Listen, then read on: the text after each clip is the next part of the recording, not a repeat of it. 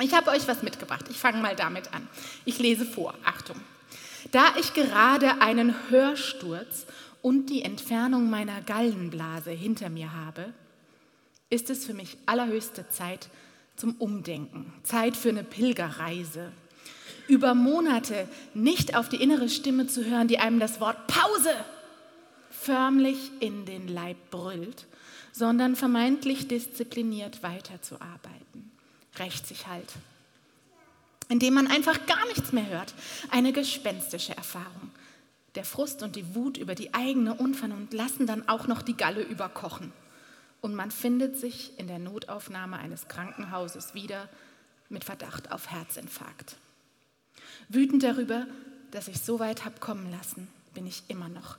Aber ich habe auch endlich wieder meine innere Stimme gehört und ihr Beachtung geschenkt. Das ist ein Zitat aus einem Buch. Hat jemand eine Ahnung? Ja.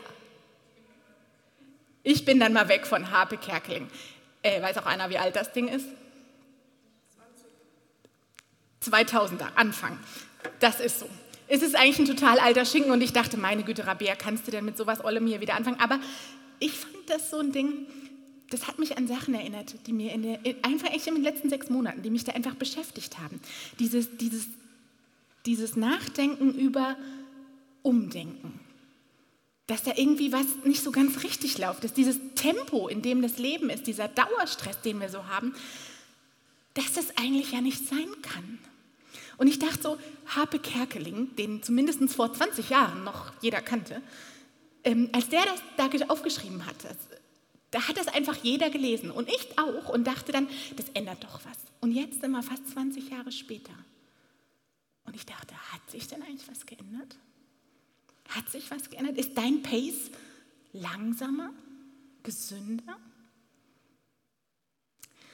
Also bei mir in meinem Freundeskreis, meinem engen Freundeskreis, da sind in den letzten sechs Monaten zwei meiner allerbesten Freunde ähm, mehrmals für mehrere Wochen krankgeschrieben worden. Einfach so, weil sie nicht mehr konnten. Und eine meiner allerbesten Freundinnen, die hat ähm, inzwischen so starke Entzündungen in ihren Gelenken und auch noch andere Probleme, für die sie keine richtige Ursache kennt und findet. Und vermutlich ist es auch einfach stressbedingt. Und sie kommt ohne Schmerzmittel nicht mehr klar. Und dann habe ich den, den Kreis so ein bisschen erweitert und so geguckt, wen, wen ich noch so kenne, wen ich so habe in meinem Freundeskreis, im Bekanntenkreis. Und echt, meine zehn Finger, die haben nicht ausgereicht, um alle aufzuzählen, die in irgendeiner Weise unter dem Stress und unter dem Tempo in ihrem Leben leiden, seelisch oder körperlich. Und dann muss ich auch zugeben, dass ich ähm, zumindest phasenweise auch selbst diese Erfahrungen mache, immer noch ab und zu mache, dass ich so an diesem ganz schmalen Grat rumbalanciere, wo es zu viel wird. Dass auch das Tempo in meinem Leben echt zu hoch ist. Und das ist nicht, und es ist mir schon wichtig, das zu sagen, das ist nicht, weil mein Job hier in der City Church so hart ist. Wirklich nicht. Das ist auch nicht, weil meine Ehe, Daniel sitzt da hinten, so schwer ist. So schwer ist sie nicht. Das ist auch nicht, weil ich so furchtbar anstrengende Kinder habe. Auch nicht. Und es ist auch nicht wegen dem Haushalt und wegen all dem Kram, was man so hat, Hobbys, Termine, Verpflichtungen. Ich kenne jetzt, ja, ihr kennt das alle. Es ist eher so dieses alles zusammen. Es ist das alles zusammen. Und Vielleicht kommt euch das ja auch bekannt vor, dieses, dieses einfach mega hohe Lebenstempo, wo du denkst, pff. und das, das Bescheuerte ist doch wirklich, dass keiner von uns, ich bin mir ziemlich sicher, keiner von uns im Raum ist noch bei diesem schneller, höher, weiter. Das ist doch eigentlich gar nicht mehr unser Ding. Wir wollen das ja alle nicht. Wir wollen Nachhaltigkeit, wir wollen Ausgewogenheit, Balance, Ihr kennt ja alle die Schlagworte. Und jetzt sind wir in der Jahresmitte. Kerstin hat es eben schon gesagt. Es ist äh, Jahresmitte, Halbzeit könnte man sagen. Ne? Bald kommt Sommerpause und die Hälfte von 2023 liegt hinter uns. Und mh, mm, ich weiß nicht, wie es euch geht. Ich weiß, dass einige von euch, nicht alle, waren auch hier vor einem halben Jahr beim Neujahrsgottesdienst, ja, im Januar. Und da haben wir auch über irgendwie Vorsätze geredet und auch über unsere unsere Jahreslosung dieses Jahr. Weiß Sie noch einer? Ihr dürft mitreden. Yes, es hat noch jemand sich gemerkt.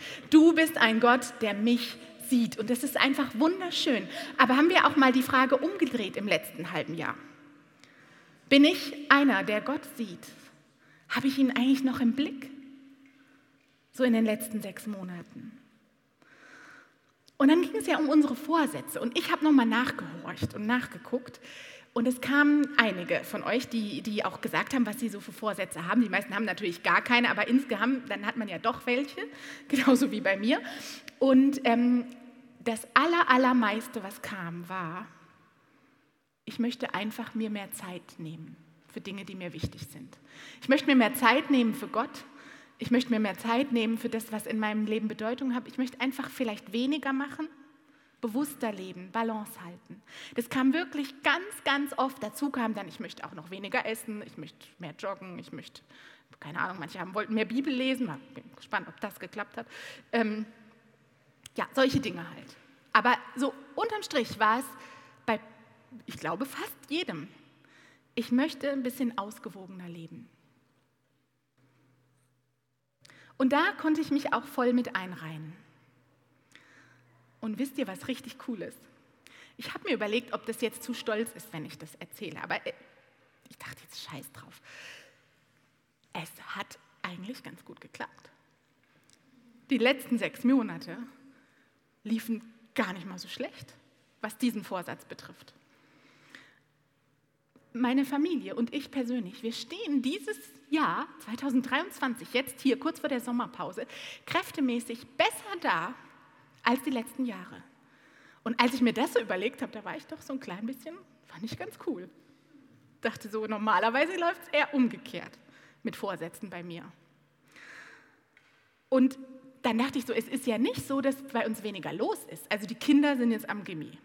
Wer das schon mal erlebt hat, weiß, was das bedeutet. Es ist nicht weniger los. Und ich meine, ihr kennt ja die City Church genauso gut wie ich. Ein Projekt jagt das andere. Wie immer, immer irgendwas Neues. Personalgemeinde, Kooperationstermine. Wir renovieren mal eben eine Villa. Was weiß ich, was wir halt immer so für Dinge machen. Jedes Jahr, wirklich. Und dann ist bei mir so, dass ich, mich meine Eltern auch mehr brauchen. Die hatten gesundheitlich einiges einzustecken im letzten halben Jahr. Und es kam ganz schön dicke. Also, was ich sagen will, ist, Leben ist echt nicht leichter und nicht weniger voll bei mir, aber es klappt besser. Ich komme besser damit klar. Jetzt warte ich eigentlich darauf, dass einer von euch sagt, warum nur? Verrat uns dein Geheimnis. Mache ich. Yes. Das Geheimnis ist allerdings sehr simpel. Das Geheimnis ist eigentlich, meine Familie und ich, wir achten die zehn Gebote besser. Hat jetzt keiner mitgerechnet, glaube ich. Wir halten uns konsequenter an die zehn Gebote. Erinnert sich da noch irgendjemand dran? yes. Machen wir endlich konsequent. Also außer Spinnen.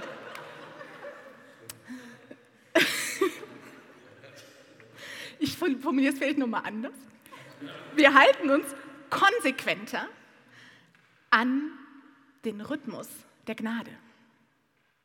An den Rhythmus, den Gott für uns vorgesehen hat.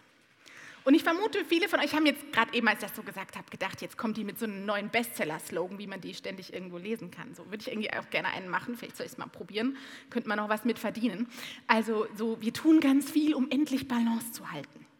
Aber eigentlich ist es gar nicht so, dass wir viel tun. Gegenteil ist der Fall. Wir verzichten.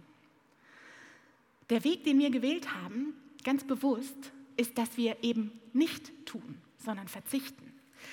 Also so banale Dinge, die ihr alle kennt. Wir schalten die Handys ganz bewusst aus beim Essen. Begrenzen Streamingzeiten, wir packen Urlaube nicht mehr so voll. Das ist was, was mir brutal schwer fällt. Urlaubszeiten, in denen ich endlich so viele schöne Dinge erleben will, radikal reduzieren, was da alles so reingepackt wird. Wir verzichten auf Verabredungen. Ist auch was, was für Daniel und mich, wer uns besser kennt, weiß das, nicht leicht ist fällt uns echt nicht leicht. Wir verzichten auf Verabredungen, vor allem auf größere Verabredungen. Verzichten, also gut, die letzten zwei Wochen ausgenommen, geht schon wieder los, verzichten wir auf so große Feste in Hülle und Fülle oder auf Einkaufsorgien. So stundenlang, ne? Am Anfang macht es Spaß und irgendwann denkst du in der Umkleide, oh. Oder wir verzichten aufs Rasenmähen. Manchen fällt das leicht, aber sieht man dann schon. Wir verzichten aufs Keller aufräumen oder auf so Zeugs, ja? Und stattdessen machen wir mehr von so Dingen, die einfach wichtig für uns sind. Und zwar gezielt so an einem Schlummertag in der Woche. Immer wieder. Ausschlafen, essen, erzählen, spielen, vorlesen, Lieblingsfilme, all sowas, aber überhaupt nichts von diesen To-Dos. Keine E-Mails, keine Anrufe, also, ne, keine Anrufe. Ich telefoniere nicht so gern. Keine Anrufe, keine Erledigungen, keine Verpflichtungen, keine Putzorgien fällt mir manchmal nicht so leicht. Das sind Dinge, die wir konsequenter machen, also konsequenter verzichten. Und wir machen das, und das ist das, was mich zum Anfang wieder bringt. Wir machen das wirklich, weil wir Gott ernst nehmen wollen. Wir machen das nicht, weil es in irgendeinem Ratgeber steht oder weil das eine kluge Lebensweisheit ist. Wir wollen, machen das, weil wir irgendwie so kapiert haben, wenn Gott es so will, vielleicht müssen wir es dann auch echt mal so probieren. Das heißt ja, ihn zu ehren seine Gebote auch ernst zu nehmen. Und dann auch mal wirklich zu schauen und auszuprobieren, ob sie auch Sinn machen. Dazu haben wir uns entschlossen. Und deswegen die zehn Gebote wirklich ernst nehmen. Ich meine, euch ist genauso klar wie mir, zumindest wieder mal allen, die uns besser kennen, dass die Familie Rentschler nicht bekannt ist für besonders hohe Rechtgläubigkeit und Orthodoxie. Das ist wahr, das ist auch Absicht, mehr oder weniger. Wir sagen es jetzt mal so. Mir ist es total klar, dafür sind wir nicht bekannt. Und ich habe das auch letzte Woche im Biergarten wieder ganz bewusst gesagt. Wir lieben Jesus und wir leben aus dem Glauben heraus, weil er frei macht. Wirklich, wir lieben Jesus und wir leben aus dem Glauben, weil es frei macht und nicht, weil es uns irgendwie einengt oder Dinge aufzwingt. Aber das, das Spannende ist ja, wenn man das mal kapiert hat und sich dann wieder so ein Gebot von Gott anschaut, dann kann man mal ausprobieren, ob das stimmt, ob dich das dann frei macht, dieses Gebot ernst zu nehmen.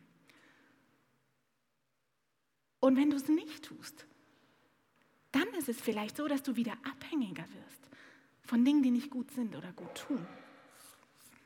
Und deswegen habe ich gedacht, ich frage euch jetzt einfach, wie haltet ihr es denn so mit den zehn Geboten? Kerstin nicht töten? Läuft. Habe ich mir gedacht. Habe ich mir schon fast gedacht. Wisst ihr was? Ich habe mir sogar gedacht, dass es mit neun von zehn Geboten ganz gut läuft. Können wir so ein paar Mal hören? Ich möchte doch ab und zu mal wissen, ob eigentlich irgendwas hier so bei euch noch von den Basics schlummert, wer zehn Gebote sind. Das ist eins, sehr gut. Nicht Ehe brechen, sehr gut. Nicht stehlen, nicht lügen, also nicht falsches Zeugnis geben, ja, haben wir schon vier. Keine Götterbilder machen, Kultbilder. Vater und Mutter hatten wir leider schon, immer noch fünf. Nicht begehren, was jemand anders gehört. Sabbat heiligen, Schabbat. Ja, das nicht begehren, jawohl, hatten wir aber auch schon. Gott lieben, das ist die Summe, die Überschrift für alles. Den Nächsten lieben, ihr, seid, ihr habt das allerwichtigste Gebot schon gehabt, ja. Gott und den Nächsten lieben, darin ist alles subsumiert, steht im Neuen Testament. Wir machen gerade die Alte Testament-Variante, die, die ausführliche sozusagen.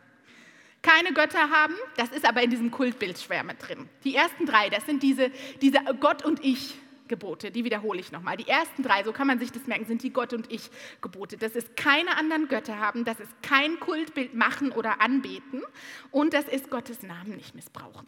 Das fällt keinem von uns ein. Ne? Machen wir aber auch. Also ist auch ein bisschen, finde ich, nicht so leicht zu verstehen. Daniel, das wäre mal was für die nächste Predigt. So, dann haben, wir, dann haben wir dieses vierte Gebot. Das vierte Gebot ist, den Schabbat heilig halten.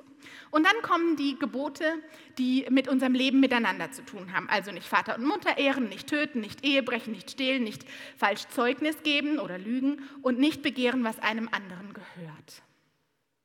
So, und ich habe es ja schon gesagt, ich glaube, eigentlich liegt die Latte in unserer Kultur zumindest und so wie wir leben können hier, ähm, gar nicht mal so hoch, oder? Also neun von zehn Geboten, da, die nehmen wir alle ernst, da sind wir uns alle einig. Ähm, ist klar, dass mit diesem Begehren ist manchmal schwierig und auch mit dem Nicht-Lügen finde ich auch nicht immer so leicht, aber okay, wir, uns ist allen klar, man muss diese Gebote ernst nehmen. Anders ist es mit diesem vierten Gebot mit dem Schabbatgebot. Das ist, glaube ich, wirklich ein Gebot, da setzen wir uns drüber hinweg, so quasi mit dem Schulterzucken. Ah ja, hat jetzt halt mal wieder nicht geklappt. Keine Ahnung. Und ich glaube, uns ist das noch nicht mal so richtig bewusst. Und ich, ich denke, dass da ähm, fast jeder von euch im gleichen Boot sitzt wie ich. Und das liegt bestimmt auch daran, dass wir in dieser Welt leben, die so ist, wie sie ist, wo, wo man halt doch eigentlich immer noch ein bisschen stolz ist, wenn man keine Zeit hat. Und wo man einfach keine Pausen machen muss. Das braucht man doch gar nicht. Und Zeit für Faulenzen oder sogar Langeweile. Was würde das für ein Bild von uns abgeben? Wenn, wenn du jetzt am Telefon deiner Freundin sagst, ey, letzte Woche, ich habe voll viel gefaulenzt und ich hatte echt Langeweile. Das passt irgendwie nicht. Und so sind wir voll so auf diesem Trieb? Schneller, schneller, schneller, mehr, mehr, mehr. Und irgendwann ist es dann auch so, dass man gar keine Zeit mehr hat für gar nichts, auch nicht für regelmäßige Gottesdienste, ob jetzt zu Hause oder hier zum Beispiel im Haus der Begegnung. Es ist einfach zu viel los. Und bei mir hat es dann irgendwann echt so richtig ganz aktiv drin, diese Frage, die kam da einfach hoch. Ist es zu viel? Oder ist dir anderes einfach zu wichtig? Ist dir nicht anderes doch einfach wichtiger? Und da habe ich gemerkt, dass mir nicht bewusst ist, dass es dieses vierte Gebot gibt. Nicht so richtig klar ist, was es bedeutet. Und dass ich es einfach so ignoriere. Wieder mal eine Woche ohne Ruhetag, ohne Gottesdienst. Schade. Ging jetzt aber halt nicht anders. Bei keinem anderen der zehn Gebote sehen wir das so locker wie beim vierten Gebot. Es würde doch keiner von euch sagen, so, ähm, ah ja, die Woche habe ich es halt nicht geschafft. Du, der nervige Nachbar, es war jetzt das Maß voll. Das ging total schnell, so ein scharfes Messer, da so ein super Steakmesser, ratzfatz. Polizei habe ich angelogen. Klar, ich habe hab gesagt, da waren so Einbrecher und das war echt schlau von mir, weil wisst ihr, Uhr, Münzsammlung, neuestes Handy, habe ich bei eBay vertickt. Ging auch ganz schnell. Jetzt haben wir 14 Tage auf den Malediven zum Ausspannen. Ich meine, stellt euch vor, wir würden mit den zehn Geboten insgesamt so umgehen. Wie sähe unsere Welt dann aus? Vielleicht würde ich dann wirklich so ein Zeug erzählen.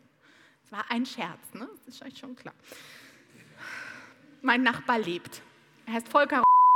Ihm geht's gut. Lügen, Stehlen, Morden, all diese Dinge, wir nehmen die total ernst, weil unsere Welt auch ohne das gar nicht funktionieren würde. Da ist uns das klar. Aber was wäre denn, wenn, ohne dass wir das vierte, wenn wir das vierte Gebot auch nicht ernst nehmen? Wenn unsere Welt dann auch deutlich schlechter funktioniert oder vielleicht gar nicht mehr wirklich funktioniert? Es gibt eine ganze Menge Ausleger, die sagen, dass das vierte Gebot vielleicht eines der wichtigsten, das wichtigste ist, eben weil es dieses Brückengebot ist, so wie ich das vorhin beschrieben habe, zwischen diesen Geboten, die das Verhältnis von Gott und mir regeln und den, diesen Geboten, die unser Verhältnis zueinander regeln. Das vierte Gebot, das verbindet unseren Alltag mit allem, was dazugehört. Allen Dingen, allen Menschen, allem, was wir tun, explizit mit Gott. Es heißt, ich lese mal aus Exodus Kapitel 20. Gedenke des Sabbats, halte ihn heilig. Sechs Tage darfst du schaffen und all deine Arbeit tun.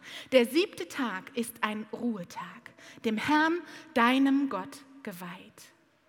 Der siebte Tag ist ein Ruhetag, dem Herrn, deinem Gott, geweiht. Halte ihn heilig.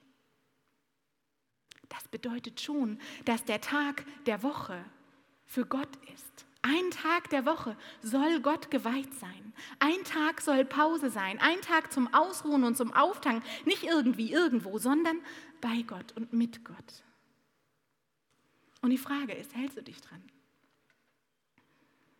Lebst du in diesem Rhythmus? Lebst du in diesem Takt zusammen mit Gott? Und was mir wichtig ist, ich will keine Lanze brechen für manche Christen, die, ähm, die meinen, man darf zum Beispiel, da gibt es dann so ganz feste Ordnungen, ab, 4, ab 19 Uhr Freitagabend bis äh, 19 Uhr Samstagabend keinen Finger mehr rühren. Das gibt so ein bisschen wie ultraorthodoxe Juden das tun. Es geht mir wirklich nicht um Gesetzlichkeit oder irgendwie sowas, dass es ganz, ganz harte Regeln dafür geben soll. Nein, ich glaube, die würden uns wieder gefangen nehmen. Mir geht es um das Prinzip, um diesen tieferen und lebensstiftenden Sinn von diesem Gebot. Und darum ging es auch Jesus. Jesus, als er mal wieder, da gab es wieder mal so eine Episode im Neuen Testament, ja, da wurde er von irgendwelchen überkorrekten Gelehrten seiner Zeit ausgekundschaftet und dann wollten sie ihn echt ans Messer liefern. Es war eine richtig krasse Sache. Ähm, denn Jesus hat echt ein Unding getan. Ja? Er hat an eine Hand geheilt. Die Hand eines Mannes, der sie nicht mehr gebrauchen konnte zum Arbeiten. Und er hat diese, Mann, diese Hand geheilt am Schabbat, an diesem heiligen Ruhetag. Und nach der Logik dieser Gelehrten hätte er das nicht tun dürfen, auf gar keinen Fall, weil Heilen quasi Arbeit ist oder so. Oder zumindest ist es nicht Ruhen. Darauf kommt es an. Denn es steht da ja wörtlich geschrieben, am siebten Tag sollst du ruhen, nicht heilen oder irgendwas anderes tun. Aber als sie Jesus dann auflauerten, um ihn dann zu verhaften, um ihn zu überführen, dass er äh, Gottes Gebote übertritt, da stellte Jesus ihnen eine Gegenfrage. Eine Frage, die sie ziemlich sprachlos gemacht hat. Und Jesus fragte, in Markus 3 ist das überliefert, soll man am Schabbat Gutes tun oder Böses? Soll man Leben retten oder soll man es vernichten? Jesus hat gefragt, ey, der Sinn von Sabbat, Schabbat, Gutes tun oder Böses? Retten oder vernichten? Und diese Gelehrten hatten keine Antwort. Sie hatten keine Antwort. Weil er dieses Gebot von diesem reinen, halte ich das Gebot oder breche ich es, da hat Jesus das weggenommen auf die Ebene des Sinns. Ja, was jetzt an Schabbat? Mit was fülle ich ihn? Mit Gutem? Mit Bösem? Mit Dingen, die Leben mehren oder mit Dingen, die Leben vernichten. Jesus kam nicht ins Gefängnis, zumindest da noch nicht. Aber wir haben hier mit dieser Frage und mit dieser impliziten Antwort von Jesus, finde ich eine Spur, auf die wir uns begeben können, wenn wir uns fragen, wie sollen wir denn diesen Ruhetag, diesen Schabbattag, den wir uns gönnen sollen, wie sollen wir den denn füllen?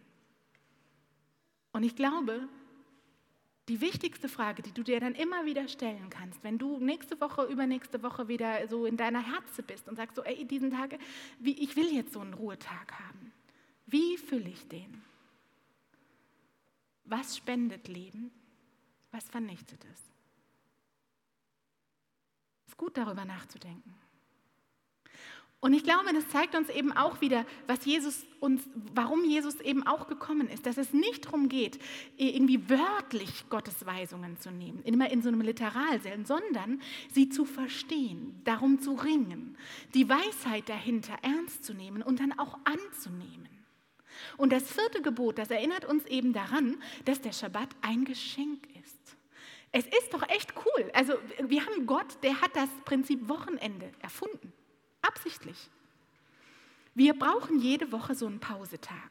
Einen Tag für Ruhe und Intimität mit Gott. Und erst dann kommt wieder eine Woche voll Arbeit und Aufgaben und Produktivität. Wir sind einfach nicht geschaffen für Dauerbeschäftigung. Und ganz ehrlich, wir sind auch nicht geschaffen für absolute Selbstbestimmung. Das ist was, was mir schwerfällt.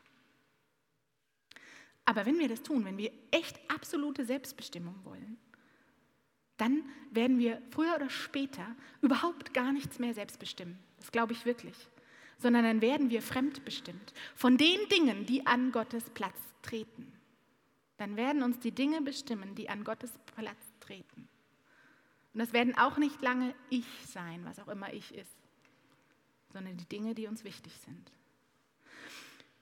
Wir brauchen Ruhe und wir brauchen Gott und wir brauchen seine Weisheit, um gesund und glücklich und produktiv zu sein, ohne auszubrennen. Und wir brauchen das nicht so, wie es der Kalender gerade mal zulässt, sondern wir brauchen das so, wie wir es eben brauchen, wie Gott das für uns geschaffen hat, jede Woche. Und deshalb spricht Moses nicht nur einmal über die zehn Gebote, ja, sondern er spricht zweimal über sie. Das erste Mal ist es am Berg Sinai.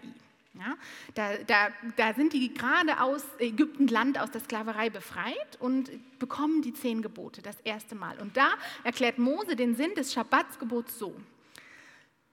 So wie Gott am siebten Tag geruht hat, so sollt auch ihr ruhen.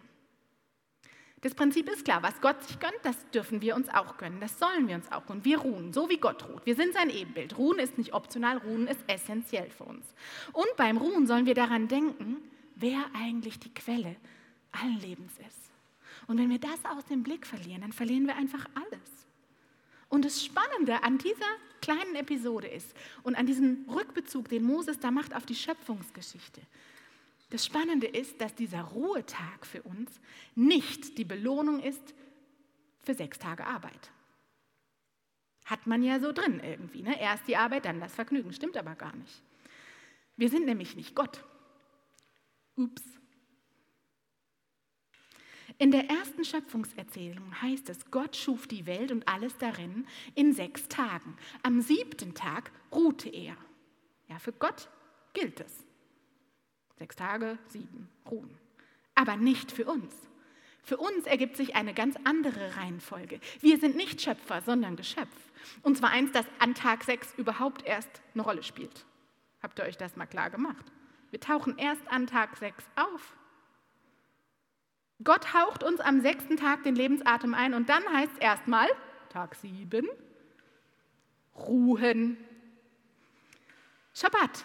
Erstmal Zeit mit Gott, Zeit zum Hören, Zeit zum Auftanken und danach geht es dann an die Arbeit. Was weiß ich, Namen finden, Eichhörnchen, Eichelheer, Eichelprozessionsspinner, Eichel, keine Ahnung, was es noch so gibt. Das halt. Der Punkt ist, wir müssen uns den Ruhetag mit Gott nicht verdienen. Das glaubt jeder heute. Aber das stimmt nicht. Wir sollen aus ihm heraus leben. Erst kommt Intimität, dann kommt Produktivität. Erst Vergnügen, dann Arbeit. Erst Gott, dann alles andere. Aber das ist noch nicht alles. Mose spricht nämlich noch ein zweites Mal davon, von den zehn Geboten und auch eben von diesem vierten Gebot. Und das ist Jahrzehnte später. Viele, viele, viele Jahrzehnte später, die sind da ewig durch die Wüste gezogen und so, gab alle möglichen Probleme mit den zehn Geboten. Aber dann, am zentralen Wendepunkt ihrer Geschichte, da wollen sie das gelobte Land besiedeln. Und da spricht Moses nochmal über die zehn Gebote und besonders auch über dieses Schabbatgebot. Und da erklärt er, warum an diesem Tag, an diesem Ruhetag, alle, auch Knechte und Putzfrauen und Tiere, den Ruhetag mit und für Gott bewahren sollen. Und da sagt er im fünften Buch Mose 5 oder Deuteronomium 5, Denk daran, dass du selbst Sklave in Ägypten warst und dass Jahwe, dein Gott, dich mit starker Hand und ausgestreckten Arm von dort herausgeführt hat. Deshalb hat Jahwe, dein Gott, dir befohlen, den Schabbat zu feiern. Mose erinnert seine Leute hier, hey, dass wir einen Tag die Woche frei machen, das ist eine coole Sache, die voll gut zu uns passt, so sind wir geschaffen, ja? Und Gott hat es uns so vorgemacht, wir dürfen ruhen, weil er ruht, stimmt alles. Aber noch eine Sache, wir machen jede Woche einen Tag frei, weil Gott uns frei macht. Wir machen jede Woche einen Tag frei, weil wir frei sind, frei von Sklaventreibern in Ägypten, frei von Sklaventreibern, die uns einreden wollen, dass wir nichts wert sind, wenn wir nichts leisten. Lasst uns nie vergessen, dass wir frei sind und dass wir frei sind, weil Gott uns frei gemacht hat. Denn sonst werden wir wieder Gefangene sein. Gefangene von unserer Arbeit, gefangen von unserem Ehrgeiz und von unseren Verpflichtungen. Gott will das einfach nicht. Der will nicht, dass wir unsere Gesundheit opfern. Das will er nicht. Auf diesem Altar von Karriere oder Luxus oder Beliebtheit. Aber warum machen wir das nur so leichtfertig? Wir brechen Gottes Gebot tatsächlich und wir treten diesen Rhythmus, den er für uns geschaffen hat, den treten wir mit Füßen und wir tun alle möglichen Dinge, die unser Leben besser machen sollen. Aber am Ende geht es uns doch eigentlich dabei schlechter. Es macht doch keinen Sinn. Und das wurde mir irgendwann klar. Und ich habe gesagt, ich möchte nicht mehr überengagiert und überlastet und überfordert durchs Leben hetzen. Damit muss Schluss sein. Ich möchte das vierte Gebot wieder ernst nehmen. Und ich möchte wieder im Takt mit Gott gehen und im Rhythmus seiner Gnade leben. Und deshalb fasse ich jetzt für euch nochmal zusammen diese, diese drei wichtigsten Gründe für einen festen Pausetag in jeder Woche. Das erste, wir sind dafür einfach geschaffen. Wir brauchen das.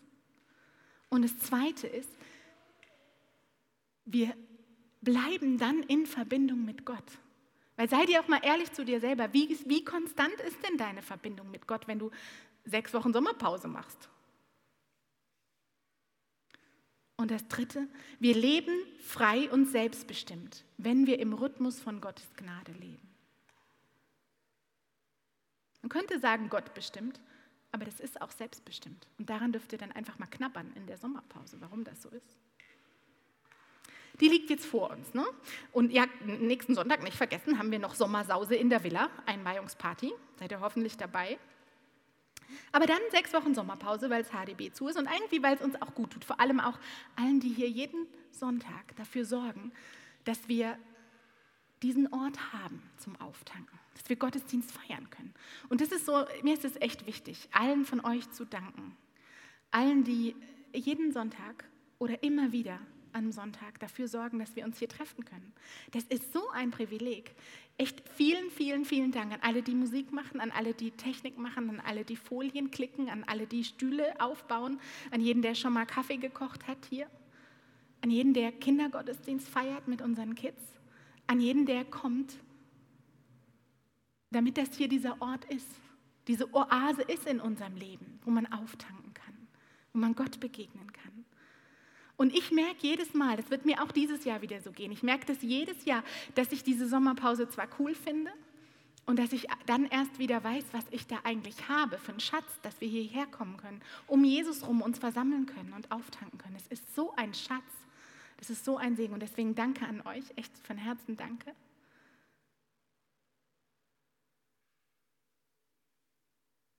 Und dieses bewusste Ja sagen. Ja zu unseren Gottesdiensten, ja zu unserer Gemeinschaft um Jesus herum. Ich liebe sie, ich liebe das. Und ich liebe aber auch diese Ruhetage. Und ich muss mich dafür entscheiden. Bei mir ist es so, ich, das kann ich nicht von alleine, das, das läuft, fällt mir nicht rein. Ich muss mich echt entscheiden, in diesem Rhythmus der Gnade zu leben. Nicht in meinem eigenen, auch nicht in dem der Sportvereine, auch nicht in dem der Sportvereine meiner Kinder und auch nicht in dem von anderen Menschen. Und das ist manchmal richtig schwer. Ist mir auch völlig klar. Und trotzdem möchte ich dich fragen jetzt am Schluss, ob es für dich auch gut wäre, mal wieder zu überlegen. Vielleicht auch diese sechs Wochen Sommerpause zu nutzen und zu überlegen, fehlt mir da eigentlich was, wenn ich das hier nicht habe? Was habe ich denn eigentlich bei mir daheim, in meinem Alltag für einen Gottesdienst? Und wie wäre das, wenn, was würde das eigentlich bedeuten, wenn ich für mich mir sage, ich möchte dieses vierte Gebot, das Schabbatgebot, wieder ernst nehmen. Wie kann ich das schaffen in meinem Leben, mit meinen Verpflichtungen, mit meinen Dingen, mit meinen Lows, mit meinen Highs? Was wird es bedeuten? Ich möchte dir diese Frage mitgeben.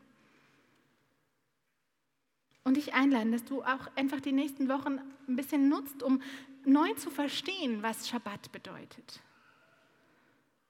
Und wie das wäre, dir das auch auszumalen, wenn du so eintauchen könntest in diesen Rhythmus, den Gott sich ausgedacht hat, in diesen guten Lebensrhythmus, in diesen Rhythmus von Ruhen und Arbeiten, von Intimität und Produktivität, von Aufatmen bei Gott. Das muss man sich manchmal vorstellen, was man da alles bekommt. Und von Ausatmen in sein Leben hinein, in seinen Alltag hinein. Das ist für mich der Rhythmus der Gnade. Und ich glaube echt, wenn wir so leben in diesem Rhythmus, dann sind wir gesünder und zufriedener und ausgeglichener. Jesus, der hat ja Berge versetzt. Ne? Hat gesagt, wir können das auch. Ich warte immer noch auf den Berg, den ich versetze. Aber okay. Er hat Berge versetzt, aber wisst ihr, was er vorher gemacht hat? Bevor er das gemacht hat. Wer weiß das? Keiner wahrscheinlich. Überliest man sofort. Der hat Nickerchen gemacht. Echt wahr. Der hat ein Nickerchen gemacht. Jesus hat Tausende satt gemacht. Tausende, die was von ihm wollten. Und vorher hat er sich zurückgezogen. Er hat gesagt, nö, stopp, Schluss jetzt. Brauche ich mal ein bisschen Zeit mit meinem Papa im Himmel. Jesus wusste ja, wie sich Druck anfühlt. Und der wusste wirklich, wie niemand sonst wahrscheinlich, wie es, was es ist, wenn man überall gebraucht wird und wenn man sogar theoretisch auch noch für alles eine Lösung hat. Mir das gar nicht vorstellen. Und er hat trotzdem Pausen gemacht. Und wahrscheinlich hat er gerade deshalb Pausen gemacht, Pausen mit Gott. Und von Jesus können wir uns das abschauen. Abschauen, wie wichtig das ist, in diesem Rhythmus zu leben, in dem Rhythmus der Gnade. Und mit ihm zusammen, da finden wir den richtigen Takt. Und ich möchte euch Worte zusprechen, die kennt ihr wahrscheinlich, ganz sicher eigentlich. Die sind sehr berühmt, sind überliefert im Matthäusevangelium. Und ich lade euch ein, hört sie für euch selber und nehmt sie auch ernst.